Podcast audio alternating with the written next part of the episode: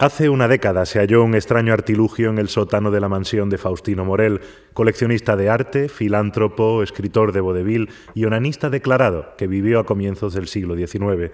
Se desconoce la fecha de construcción de dicho aparato, su fabricante, motivo e incluso función. El radioscopio. Hay mucha más ciencia de la que crees.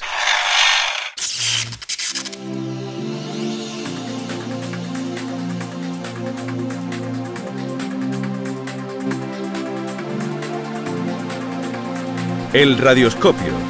Desde Ray Granada, Susana Escudero.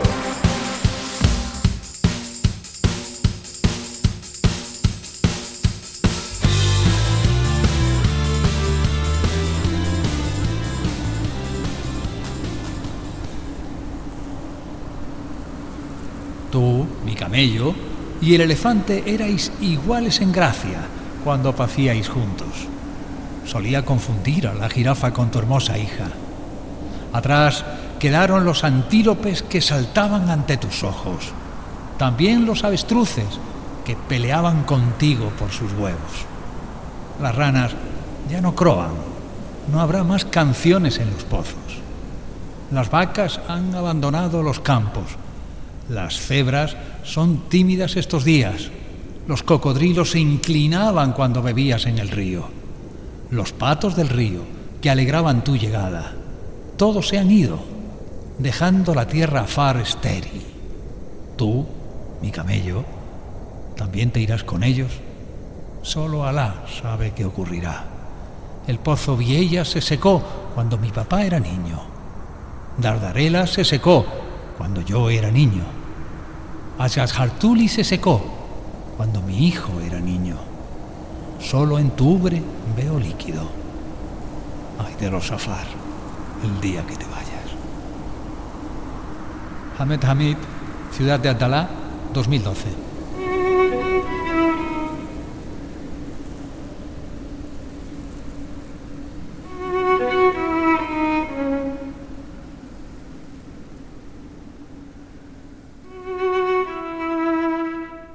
Es un ejemplo de Galisare, un tipo de poesía de los pastores del estado de Afar. Generalmente se canta en los momentos de descanso y puede recitarse de forma literal o modificarse in situ para añadir información social o medioambiental de este pueblo nómada. Un pueblo que habita uno de los lugares más calurosos, más secos y también más bellos del planeta. Un lugar en el que también se encuentra el volcán más hermoso. Hoy en el radioscopio, expedición al volcán de Sal. El radioscopio. Hay mucha más ciencia de la que crees.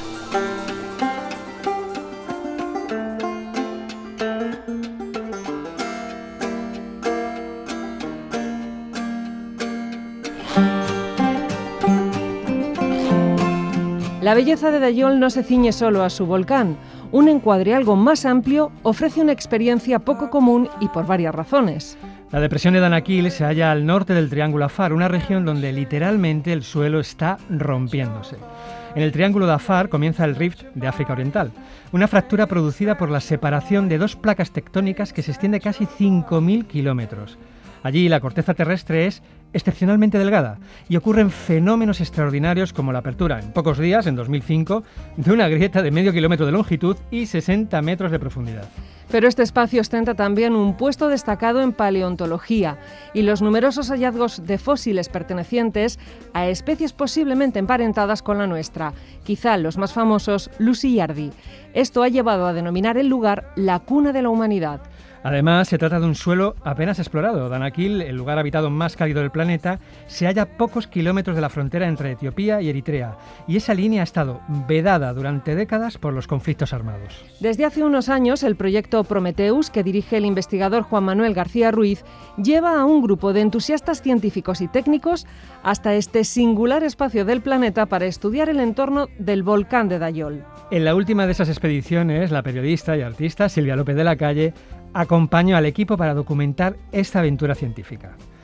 De ello nació el libro, todavía inédito, Expedición al Volcán de Sal, con textos y acuarelas firmados por Silvia y que hoy tenemos con nosotros en el Radioscopio. Hola Silvia. Hola, muy buenas, encantada. Estamos súper felices de que esté aquí Silvia. Eh, Silvia, el equipo de investigación está compuesto por geólogos. A ver, ¿en qué consiste el trabajo que se hace en este lugar tan emblemático del planeta? Eh, sí, el proyecto Prometheus lo que hace es estudiar las condiciones eh, de la Tierra primitiva justo antes de que, de que entrara la vida en escena. O sea, tenemos una época en la que todas las, eh, todas las reacciones eran de origen mineral, eran compuestos minerales que interaccionaban. Se sabe que incluso los minerales pueden formar estructuras que van creciendo, eh, van sumando partículas, se autoorganizan y forman estructuras que parecen algo vivo, pero además eso, que crece, que es como helicoidal, todo muy curvo. Y, ese tipo de estructuras se forman en condiciones, por ejemplo, muy básicas, como algunos lagos que hay en Kenia, que también este equipo ha estudiado. Entonces, este equipo lo que busca es reproducir esas condiciones en laboratorio, estudiar este tipo de estructuras y ver cómo han podido influir, si lo han hecho, en el desarrollo de la vida. Eh, os he dicho que son condiciones muy básicas, de pH muy alto. Dalol es lo contrario, Dalol es ácido puro, o sea, tiene un pH de cero. Y en Dalol el desafío iba por otro camino, iba más bien enfocado a los límites de la vida. Se conocen bacterias que viven en temperaturas extremas, eh, cantidades de sal extrema, acidez extrema, pero ninguna que conviva en un entorno que agrupe, por ejemplo, los tres factores, en un entorno polextremo, que es lo que es Dalol. Entonces, esta expedición iba enmarcada en ese, en ese cuadro, ver los límites de la vida. Y desde un punto de vista puramente geológico, ¿por qué es Dalol tan interesante? ¿Por qué este sitio es tan increíble? Eh, Dalol en sí es muy interesante por cómo se formó, eh, pero un encuadre más amplio te ofrece una panorámica espectacular porque, claro, Dalol es parte de una cadena volcánica, la, cadena volcánica de Lerta Alley, que está en el rift etíope, el comienzo del rift de África Oriental, donde literalmente, como habéis comentado, la corteza se está extendiendo, eh, se ha formado ya una cuenca clarísima con grandes laderas y fallas en los extremos y muchísima actividad volcánica y sísmica en el centro. Si ese eh, proceso continúa, y se espera que sí, eh, lo siguiente que ocurrirá es que se forme suelo oceánico y termine por inundarse, como ya ha ocurrido en el Mar Rojo y en el Golfo de Adén. Entonces, es ahora mismo un laboratorio idóneo para ver qué ocurre eh, en, en una triple unión tectónica, que es lo que se llama, porque son tres placas las que se están separando y es el único enclave en la Tierra que lo vemos en superficie, porque hay otras triples uniones, pero están bajo el agua. Bueno, de esta actividad volcánica nos quedamos efectivamente con nuestro protagonista hoy, Dalol.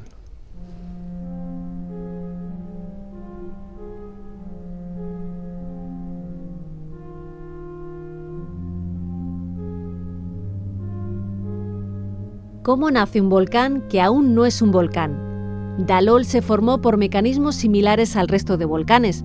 Se produjo un ascenso de magma y un material fundido emergió al exterior y bañó sus laderas.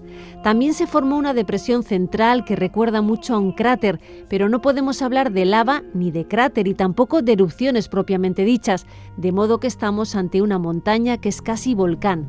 Etimológicamente, Dalol es huérfano.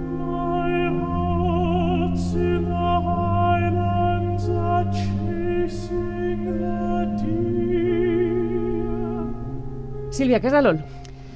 Eh, Dalol es un sitio muy raro. Eh, Dalol es una montaña muy pequeñita, es una montaña hecha compuesta de minerales de sal, apenas mide 40 metros, y está rodeado de una, de una laguna salada. Se sabe que eh, la depresión de Danakil, donde se halla Dalol, fue antiguamente, hace 70 millones de años, un brazo del Mar Rojo, estaba inundada de agua. Ese brazo se secó y toda la cantidad de sal que formaba parte de ese mar eh, se terminó por depositar en el suelo y forma una corteza de dos kilómetros de sal. O sea, tienes, si excavas, hay dos kilómetros de sal.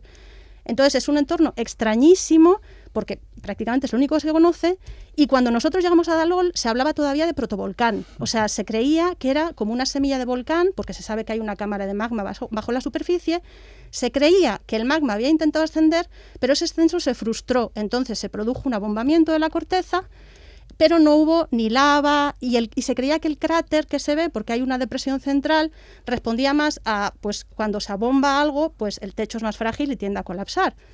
Lo bonito fue estar allí, estar viendo a geólogos subir esa ladera de 40 metros y verlos exclamar, coño, esto es una colada, o sea, está claro.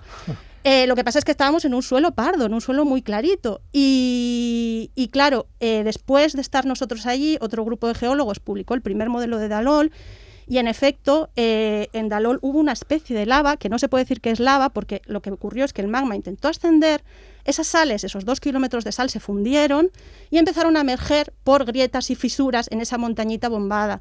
Entonces, no es lava, porque no es roca basáltica, el cráter no es cráter, porque lo que ocurrió, en efecto, es que al final el techo colapsó Y no podemos hablar de volcán en principio, pero por ejemplo el trabajo que publica este primer modelo dice que el proceso es tan similar al de un volcán clásico que quizá habría que ampliar esa definición para dar cabida a, este huerfanito que tenemos, que es un volcán de sal en realidad. Yo sé que es difícil porque estamos en radio, lo has explicado casi desde el punto de vista científico, geológico, pero como artista, como persona que ha estado allí, que ha dibujado, que ha hecho fotos, ¿Cómo es Dalol? ¿Qué colores tiene? ¿Qué sensaciones te transmite? ¿A qué huele? ¿Qué, ¿Cómo, es? Cuando esté el libro publicado lo van a poder ver en las preciosísimas acuarelas que ha hecho Silvia y en algunas de sus fotografías. Pero ahora, mm, como dice Emilio, a ponerlo palabras, Silvia. Claro, eh, yo os he hablado del suelo, según ascendemos, es una montaña parda. Todo es pardo, es un desierto de sal, todo es blanco, ocre, rojizo, es bellísimo pero es monocromo. Entonces llegas al cráter, en el cráter hay un sistema hidrotermal que se ha formado también por la interacción del calor del magma con las aguas subterráneas y con la sal. Eh, es un sistema hidrotermal único en el mundo porque tiene piscinas de colores eh, debidas a procesos minerales, no se deben a, como en Yellowstone, a las bacterias. Entonces, describirlo, pues es posiblemente la explosión de color eh, más, bueno, roza lo insoportable, porque ocurre cuando llegas a la nieve y estás recién despierto que, te ciega, pues allí te ciega el color. Eh, cada vez que levantas la cabeza, allí estábamos todo el día pues trabajando, tomando muestras y demás, cada vez que levantabas la cabeza era un síndrome de Stendhal constante. Es decir, pero claro, eh, allí hay una, el calor es tremendo, hay muchísima aridez, sientes como el agua se te va evaporando del cuerpo sobre la marcha. Entonces tiene esa, esa panorámica de colores maravillosos, pero luego vas andando y es como el camino, lo digo en el libro de Hansel y Gretel. Hay unas estructuras minerales formadas por sal, algunas parecen huevos, otras parecen flores, otras son unos pilares enormes, unas fuentes que escupen agua salada también. Entonces, claro, también el pequeño detalle te deja sin respiración. O sea que es como yo lo escribo como uno de los lugares sin duda más bellos sobre el planeta y creo que lo es, por, por los colores, por las formas. Además, sabemos que las piscinas evolucionan. Vas un día a una piscina, es verde y al día siguiente ya es naranja porque se ha oxidado. O sea, es irreconocible. Entonces, eh, es un entorno, es como una exposición, decía Juanma, como una exposición que está todo el día rotando, como la con Reina Sofía. que Silvia diga que, te duelen los ojos de los colores con los colores que ella emplea en su, en su arte es para, tenerlo en cuenta. Mm. Eh, Silvia, todas esas formas que nos has descrito, que nos dices parecen flores, parecen nenúfares, y otras muchas de las que nos hablas en el libro también nos recuerdan demasiado a distintas formas de vida, pero, eh, y esta es la gran pregunta, ¿hay vida en Dalol? Yo soy periodista, no soy una experta, pero todo apunta a que no. Ha habido, claro, Dalol es joven geológicamente, pero también científicamente, por lo que habéis comentado, los conflictos, eh, apenas ha habido expediciones que han podido estudiarlo. Eh, sí ha habido eh, últimamente varios trabajos, uno hace un par de años apuntaba a la detección, a la primera detección de un tipo de, arquea, de un, micro, de un microorganismo muy muy pequeñito, una nano, nanoaloarquea, que sería una arquea adaptada a la sal, pero un estudio posterior muchísimo más meticuloso, con análisis durante varios años, varios ciclos en las mismas piscinas, llegó a la conclusión, bueno, encontró también arqueas eh, adaptadas a la sal, pero dice, a ver, el desafío consiste en encontrar algo que esté adaptado a la sal, al ácido y a altísimas temperaturas. Y dice, y las nanoalorqueas que estamos detectando son muy parecidas a las de las lagunas salinas de Alicante, por ejemplo, en temperatura ambiente 24 grados y sin acidez. Entonces, este, este equipo, el del trabajo más en detalle, eh, concluía que, lo que se encontraba era producto de la contaminación. En Dalola hay viento siempre, es una llanura ah. donde, donde literalmente eh, te va barriendo la sal. Y Dalol está rodeado de lagunas saladas eh, que están, pero vamos, bullendo de vida, de vida adaptada a la sal. De hecho, ese tipo de comunidades en las zonas más secas de Dalol estaba formando incluso ya comunidades microbianas. Eh, entonces decían, eh, a día de hoy no se puede, no han encontrado nada en esas aguas. Dice, esas aguas, da la sensación, estuve hablando con la investigadora, y dice, esas aguas lo matan todo. Entonces, eh, posiblemente habrá más trabajo sobre Dalol, porque es verdad que es joven, pero todo apunta a que es el único lugar de la Tierra donde hay agua, pero no hay vida el sitio más estéril del planeta. Bueno, eh, a ver, no hay vida, no hay vida en el agua, no hay vida en el cráter, pero en lo que es toda la zona hay hasta gente y todo. Hay mucha gente, gente Que, que vive, ¿no? Y este espacio efectivamente también es muy singular por esta gente que lo habita.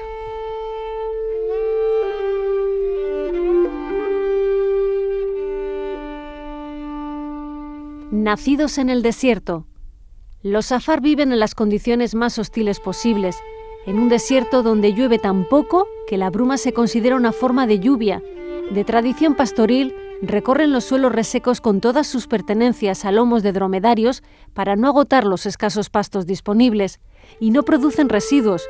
Su cultura es completamente oral y han desarrollado la tradición inquebrantable y necesaria de ayudarse y de decir la verdad.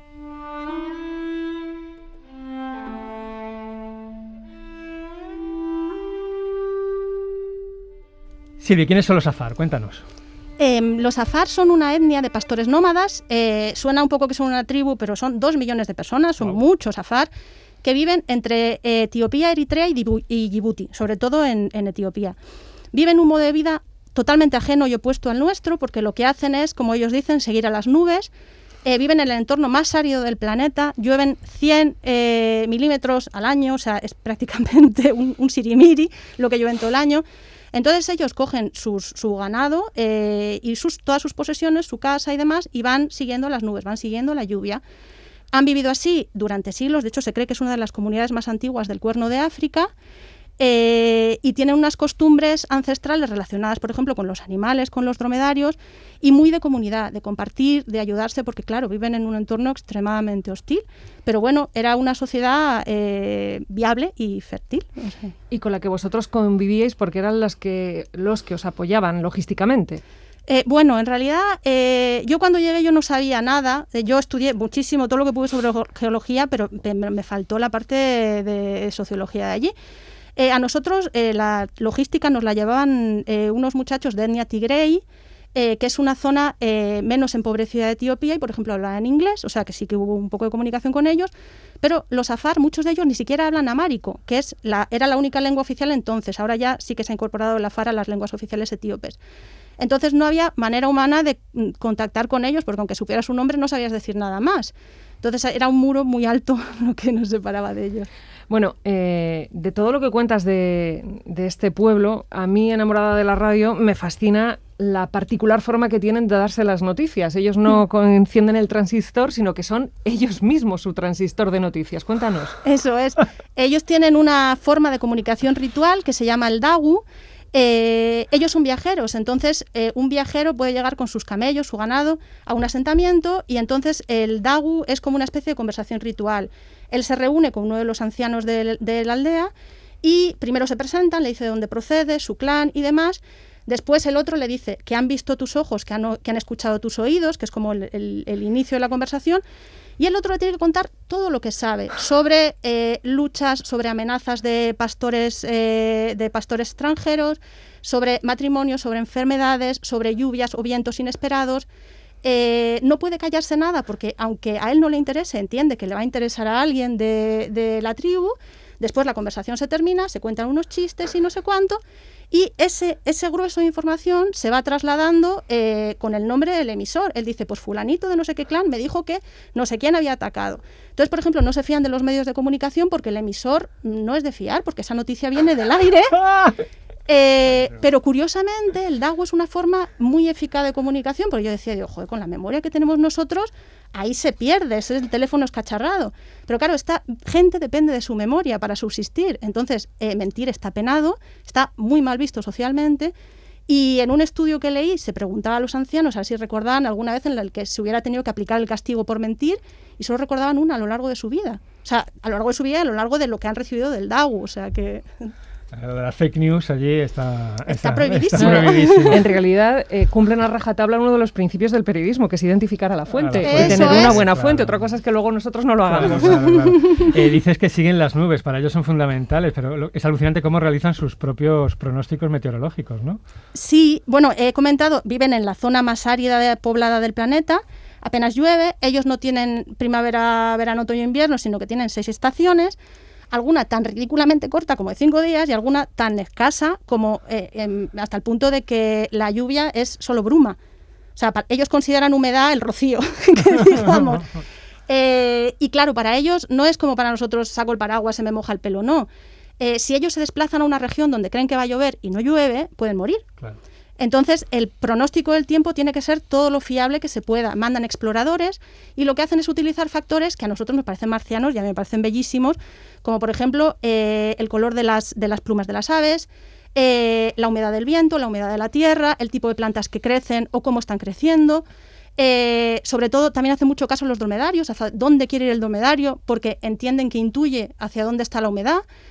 Eh, y ese es un poco su cuerpo de, de predicción, que además es que les funciona, les ha funcionado durante siglos.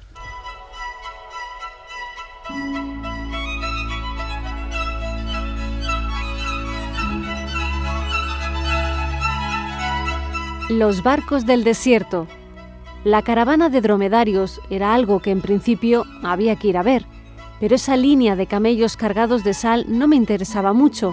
Los animales pierden belleza cuando trabajan y cuando caminan ordenados, como las personas, creo. Así que los dromedarios no iban a ser parte de esto. Meses después, leyendo sobre los afar, descubrí que los dromedarios se hallan ligados a su vida de un modo que trasciende la domesticación no podrían vivir sin ellos y los cuidan y los quieren como a su familia. Incluso les dedican poemas. Y como el amor es contagioso, empecé a leer sobre estos animales de largas pestañas y entraron briosos como obras maestras que son en mi lista de criaturas preferidas.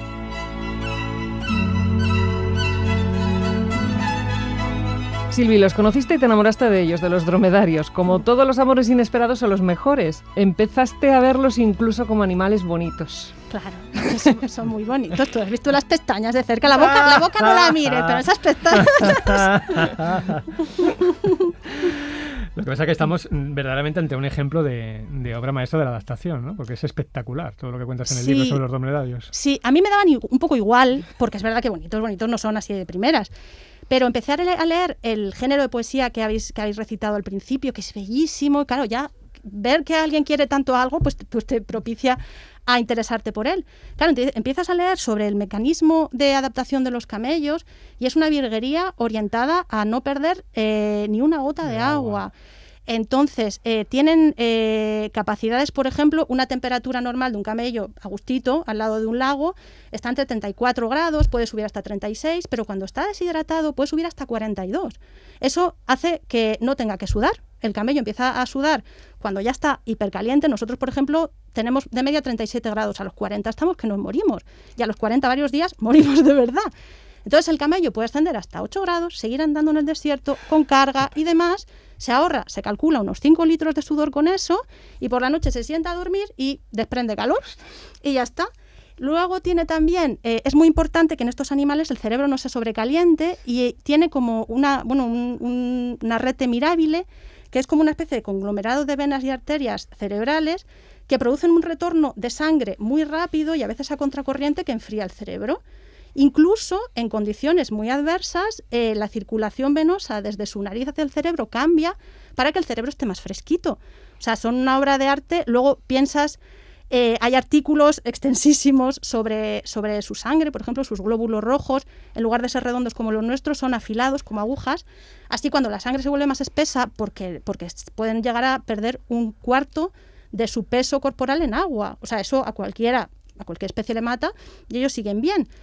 Pero los glóbulos rojos, por eso, son un poco más alargados. Eh, crear glóbulos rojos genera, bueno, genera una pérdida de agua y cuando no hay agua lo que hacen es hacer que los glóbulos duren más y esperar a producir glóbulos cuando ya haya un laguito cerca. Su nariz es un flipe porque su nariz se cierra, es súper larga, su hueso está enrollado para producir vapor.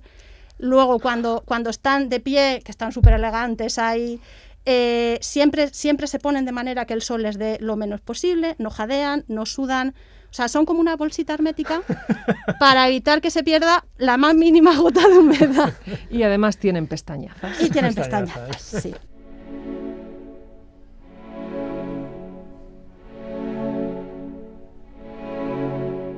Una semana en el volcán. Matsuo Baso, ese poeta japonés mitad pájaro y mitad ratón, invitaba en sus poemas a sobrellevar con garbo incluso la adversidad. La definición de garbo me proporcionó el latillo completo, no solo para sobrellevar la adversidad, sino para reducir su tamaño. Gallardía, gentileza, buen aire y disposición de cuerpo. En Dalol hubo muchísimo calor, cansancio, algo de tensión y deseo ocasional de soledad y paredes.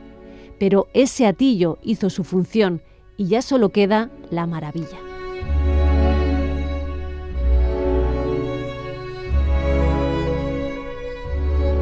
Vale, Silvi, ¿cómo es la vida de una, de una expedición científica como vosotros en mitad del desierto?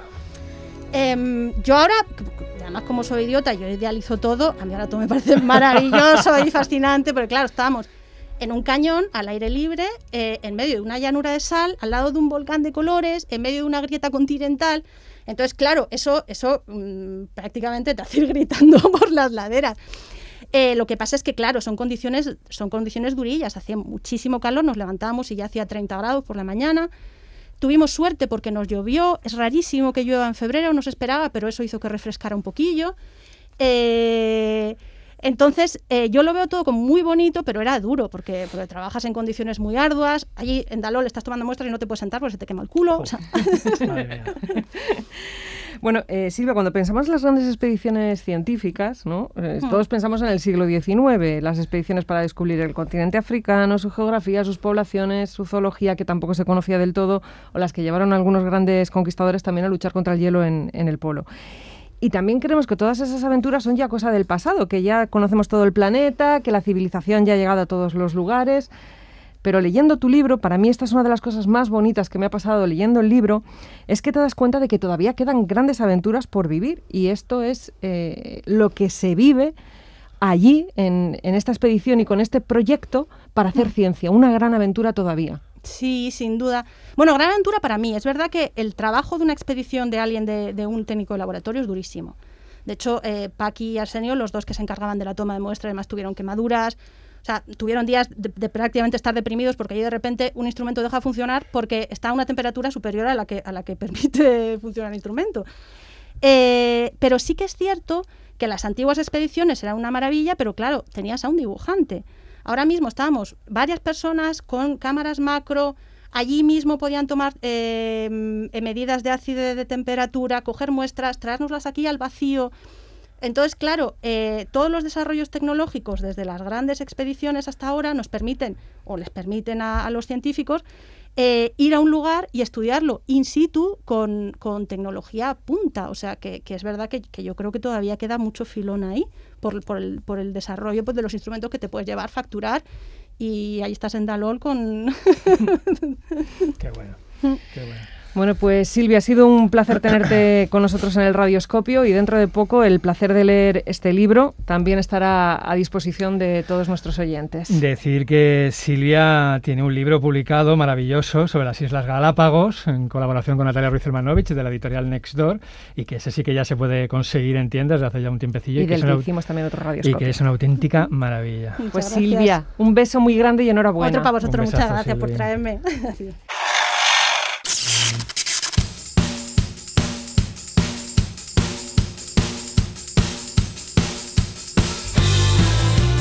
Nos vamos. Este radioscopio ha sido posible gracias a la realización de sonido de José Miguel Álvarez y las voces de Raimundo Angosto y Noemí Fernández. Hasta el programa que viene.